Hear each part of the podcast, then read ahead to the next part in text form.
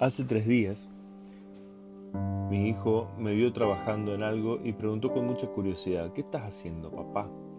Sin que pudiera responder, miró la pantalla de la computadora y agregó, ¿esos son soldados de verdad? ¿Estás jugando en la compu? No, hijo, no es un juego. Tengo que preparar un acto por el 2 de abril. ¿Y qué es el 2 de abril, papá? No sabía cómo explicarle a un niño de 5 años lo que pasó, y se me ocurrió esta analogía. Mirá, el 2 de abril se hace un homenaje a los veteranos de Malvinas, pero no me dejó ni siquiera empezar la idea. ¿Y Malvinas? Pará, déjame que te cuente. Las Malvinas son estos puntitos de acá, le dije señalando en un mapa las islas. ¿Son unos puntitos, papá? No, hijo, en el mapa se ven chiquitas, pero son un grupo de islas. Se las robaron y hubo una guerra. ¿Y son grandes? ¿Hay oro? ¿Qué hay, papá, en las islas? A ver, vos no entendés. Las islas son por naturaleza nuestras.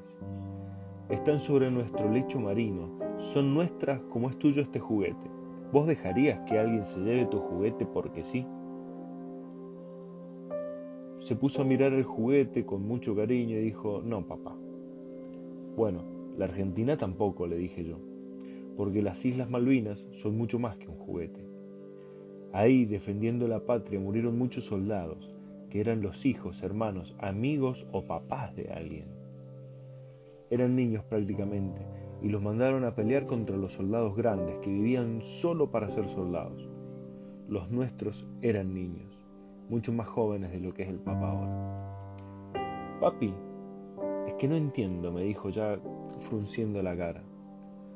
Yo lo quiero mucho, mi juguete, pero si viene un chico más grande, como el vecino de la vuelta, no le voy a tirar con mis soldaditos. Él tiene además de que es mucho más grande que yo, una onda. Me va a romper todos los soldaditos y se lo va a llevar igual. Pero vos no entendés porque sos chiquito. No es un juego la guerra, no son soldaditos, eran chicos, eran hombres que se convirtieron en héroes. ¿Vos sabés qué cosas hacían estos chicos? Y les mostré algunos videos con hazañas de los pilotos argentinos, lo heroico de Poltronieri, la valía de los artilleros. Menos, papá, interrumpió el último video. Yo pensé que eran soldaditos, pero estos son otra cosa, es como si fueran los superhéroes de la tele. Menos que menos, se los tiró el vecino. Ay, es que... Y antes de que pudiera seguir, me interrumpió con su analogía de cinco años. Pensá, papá, si el niño viene a robarme a mi juguete, no me sirve tirarle los soldaditos y que él me los rompa todos. Mucho menos los voy a tirar los superhéroes, que son los que más quiero. Y ahí se quedó pensando un segundo. ¿Y cuántos superhéroes se murieron en las islas?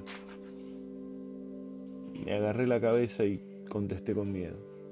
649, le dije, ya sintiendo que su discurso le ganaba al mío, con miedo de seguir la charla. ¿Y cuánto es eso? ¿Me los dibujas? Como yo lo estoy enseñando a contar, con circulitos en una hoja, siempre me pide que hagamos circulitos para ver si son muchos o pocos. No, no puedo. Son un montón. No sé si entran en una hoja todos los circulitos. ¿Tantos son, papá? dijo totalmente asombrado. Sí, son muchos. Bajé la cabeza, apenado, porque empecé a sentir que un niño chiquito había tendido había entendido todo mejor que yo. No, ni loco, papá. Mejor lo dejo que se lo lleve y después voy y se lo pide, en una de esas me lo devuelve. Quizás no lo pensaron bien, hijo.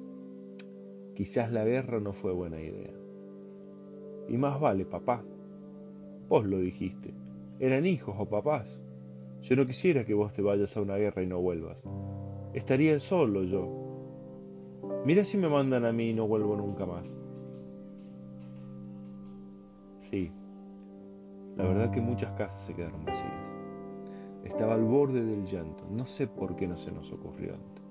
En lugar de héroes tendríamos más hijos y padres. Estoy seguro que todos preferían llamar a sus hijos a comer y no que el resto del mundo los llame héroes por haber muerto heroicamente en combate.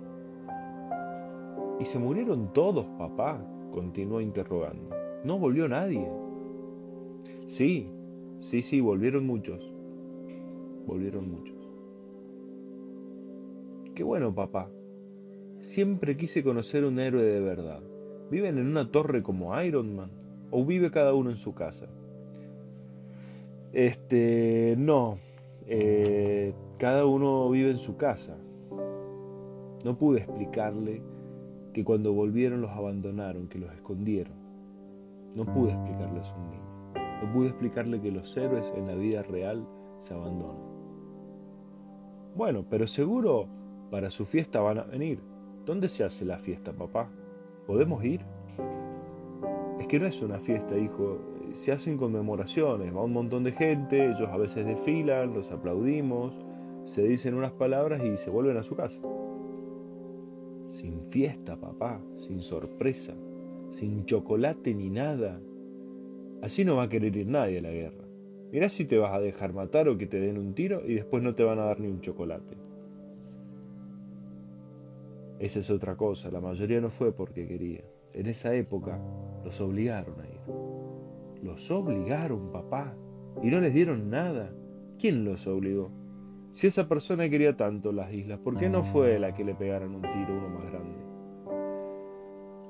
Eh, como representante de los adultos en esta, discusión, yo ya no sabía qué hacer, yo me, me había dado por vencido, ya no tenía argumentos, no tenía nada más que decir. Porque la historia completa es peor. Tenían frío, tenían hambre, los mandamos con menos armas, los mandamos a morir. A los que pudieron defendernos y volvieron, les dijimos héroes, pero antes de eso eran hijos, eran hermanos, amigos, padres. Yo ya no supe qué contestarle a mi hijo.